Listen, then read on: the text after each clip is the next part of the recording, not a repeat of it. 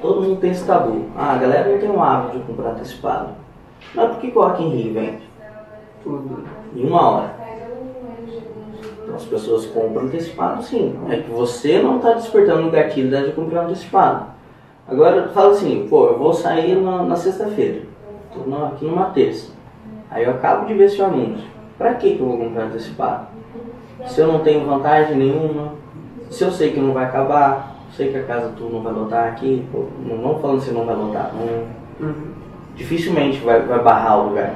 Assim, cara, tá, tá saturado. Então, se eu não tiver isso na, na minha cabeça que vai acabar, eu vou deixar pra comprar depois. Quando que você paga o imposto do seu carro? Às vezes entra na conta, buscando lá e você, uma vez, você paga no último dia. Né? Pior que é A verdade. gente vai e procrastina.